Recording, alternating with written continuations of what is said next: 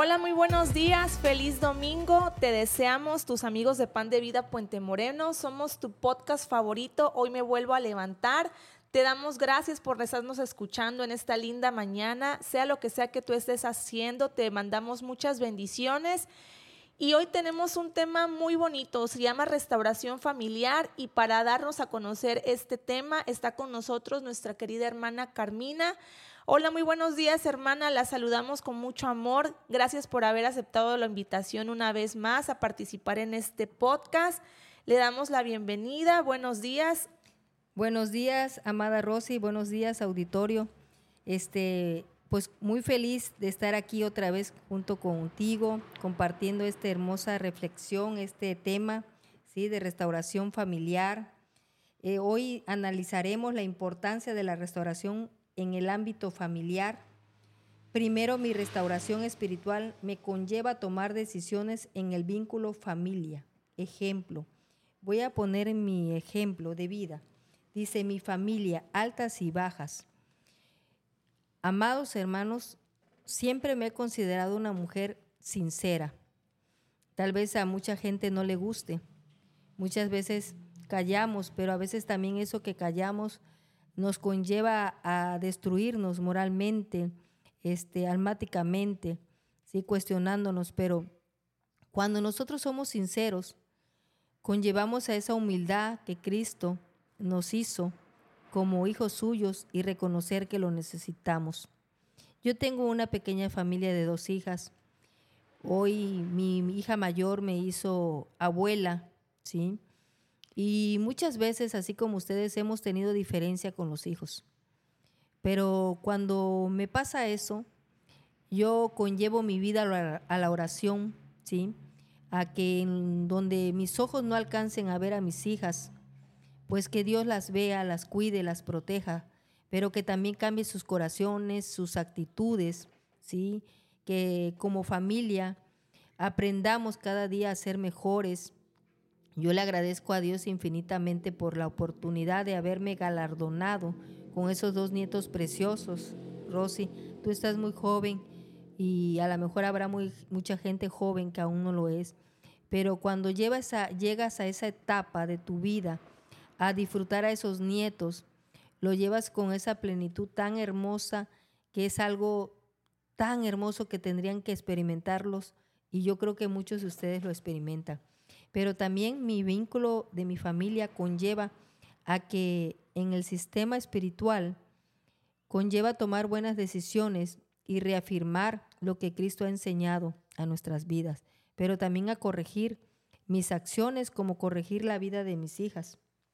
Hace poco, cuando tenía yo a mi nieta en mis brazos, mi hija menor me decía, mamá, ya vi que te gustan los niños. Y lo dije, sí, claro que sí, siempre me han gustado. Por algo las tuve a ustedes. Y me dijo mi hija de 23 años, pues te voy a traer un nieto para que lo cuides. Yo, amadas hermanas y amigos, yo te invito a que no seas consecuente con los hijos. Yo sé que muchas madres se hacen cargo de los nietos de los hijos, pero a lo mejor me dirán la mamá más mala del mundo, la más dura.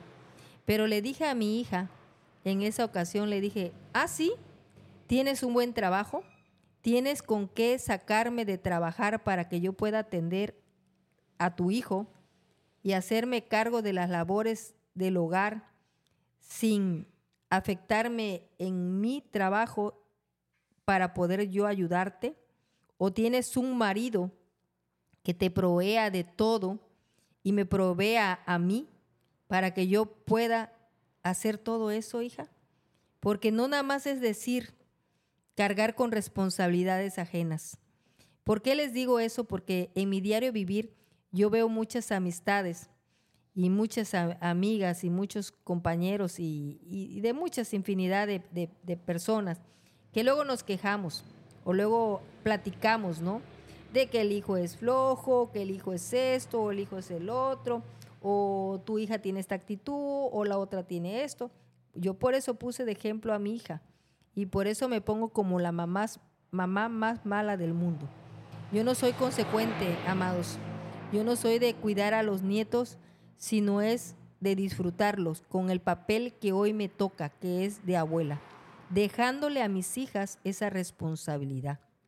Porque cuando tú le dejas esa responsabilidad a tus hijos, estamos hablando del fundamento también de la fe, de lo espiritual, dejándole esa funcionalidad a cada vínculo y a cada familia por igual.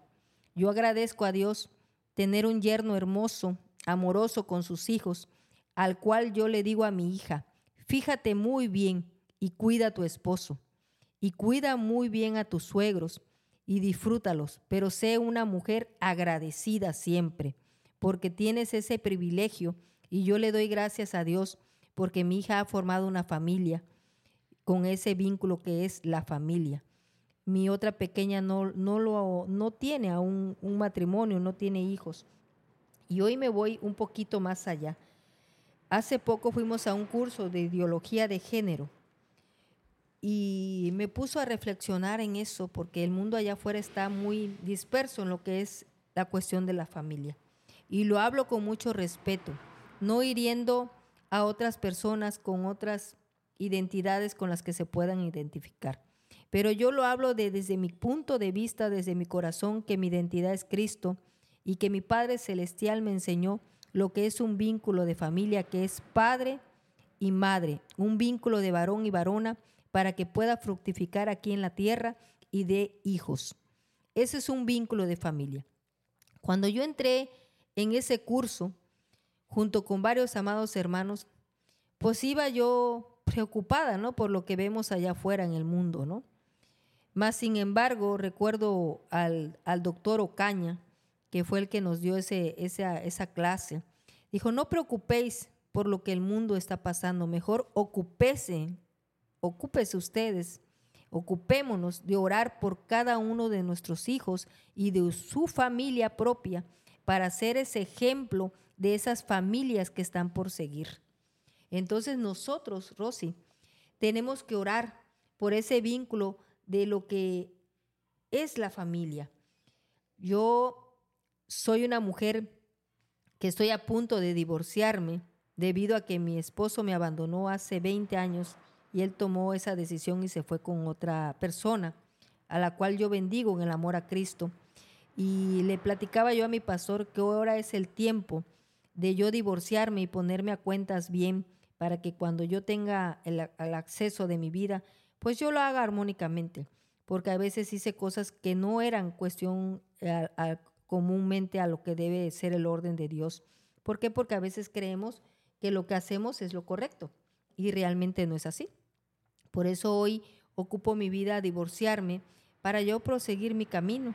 Porque muchas veces, amados, dejé la oportunidad de, de volverme a casar porque siempre me pidieron tener hijos, las parejas que yo en ese momento tuve. Y yo no quise jamás volver a tener hijos.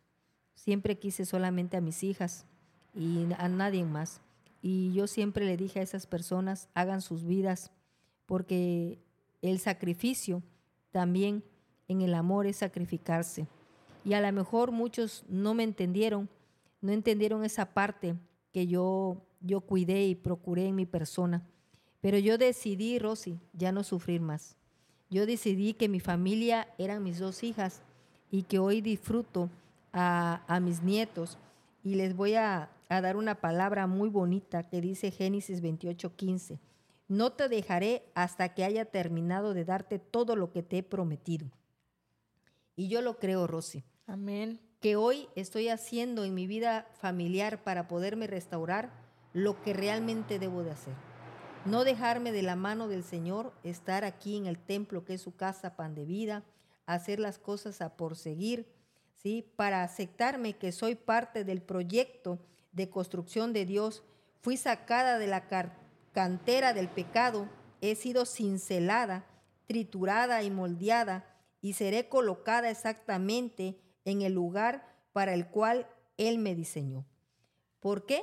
Porque yo hoy me siento, Rosy, porque tú te sientes así como yo, como aquel que tiene esa identidad de Cristo. Nos sentimos especiales somos especiales, somos ese tesoro para el Señor Jesús.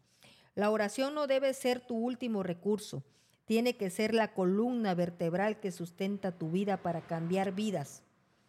Y hoy quiero despedirme con esta pequeña oración. Padre, gracias por la vida, gracias por amarme, gracias por cuidarme, gracias por el día, gracias por ver, gracias por sentir, gracias por oír, gracias por mi familia, gracias por mi hogar, gracias por la salud, gracias por mis hijas, gracias por tu paz, gracias por el trabajo, gracias por la fuerza, Gracias por mi casa. Gracias por tanto, una pequeña frase con poder. Para un mundo en confusión, Jesucristo es la solución. Amén. Ay, muy bonito, muy bonita reflexión, muy bonito tema. Y exactamente como nos dice la hermana Carmina, tenemos que continuar la labor de restaurar familias porque nuestra sociedad necesita familias fuertes y sanas. Pero lo principal es que en Dios tenemos la provisión y la ayuda para lograrlo. En medio del proceso, Dios forjará su carácter en nuestras vidas y Él es el que nos va a capacitar como edificadores para construir familias centradas en su diseño divino. Te damos muchísimas gracias por habernos escuchado hasta el final. Te recordamos que somos tu iglesia Pan de Vida Puente Moreno. Tenemos servicio los miércoles a las 8 de la noche y los domingos a las 11 de la mañana y a las 5 de la tarde. Nos vemos en el próximo episodio. Te mandamos muchas bendiciones. Hasta luego. Amén. Hasta luego. Y así llegamos al final de otro amanecer. En hoy me vuelvo a levantar. Recuerda, cada nuevo día es una oportunidad para levantarte, renovarte y acercarte más a Cristo. No importa lo que te espere hoy, siempre hay esperanza en Jesús. Te invitamos a que compartas este podcast con quienes te rodean. Juntos podemos construir una comunidad que encuentra inspiración y fuerza en la palabra de Dios. Si te ha llegado el mensaje de hoy, toma un momento para orar, abre tu Biblia y permite que la presencia de Jesús ilumine tu día. Sobre todo, recuerda que cada mañana es una nueva oportunidad para levantarte con Jesús a tu lado. Mantente fuerte en la fe y deja que su amor te guíe en cada paso. Gracias por ser parte de esta comunidad matutina. Nos encontraremos nuevamente mañana con un nuevo amanecer de Hoy me vuelvo a levantar. Que tengas un día lleno de paz y bendiciones.